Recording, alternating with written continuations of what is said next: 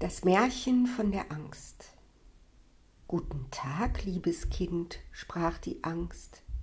Guten Tag, liebe Angst, sprach das Kind.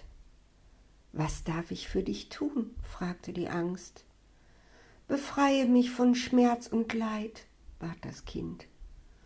Und so legte die Angst einen schützenden Mantel um das Kind, der es bewahrte vor Schmerz und Leid. Eines Tages kam das Glück zu dem Kind. Guten Tag, liebes Kind, sprach das Glück. Guten Tag, liebes Glück, sprach das Kind. Was kann ich für dich tun? fragte das Glück. Befreie mich von Angst und Einsamkeit, bat das Kind. Das kann ich nicht tun, ich komme nicht an dich heran, bedauerte das Glück. Dein schützender Mantel hüllt dich ein wie eine undurchdringbare Dornenhecke. Einige Zeit später trafen sich die Angst und das Glück auf einer Party der großen Gefühle. Sie sprachen über dies und das, und ihr Gespräch kam auf das Kind in seinem schützenden Mantel. Kannst du nicht deinen schützenden Mantel fortnehmen, damit ich Glück bringen kann? fragte das Glück. Nein, nein, so kann es nicht sein. Den Mantel ablegen kann nur das Kind allein. Dann sprachen sie über andere Dinge. Sie mochten sich gern. Ich habe eine Entscheidung getroffen.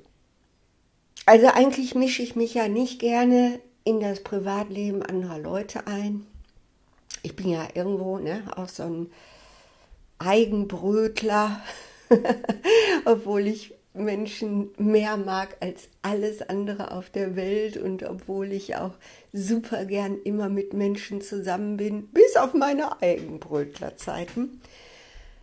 Und äh, von daher finde ich Coaching cool. Ne? So, man, ja, und was möchtest du? Okay, okay, wir entwickeln eine Strategie. Okay, okay, wir gucken, in welchen Schritten wir diese Strategie erfüllen. Das mache ich gerne. Das ist okay. Aber mich in diesem, ach, in dieses Privatleben, in diese tiefen Gefühle begeben, das ist mir alles viel zu intim. Das ist ja fast wie Sex. Aber ich habe eine Entscheidung getroffen. Ich habe einen Coachie, eine Frau, die ich, wie alle meine Coaches, sehr mag und die unter starken Angststörungen furchtbar leidet, weil sie kaum das Haus verlassen kann. Und jetzt soll ich mich mal nicht mal so anstellen. Ich will es jetzt lernen.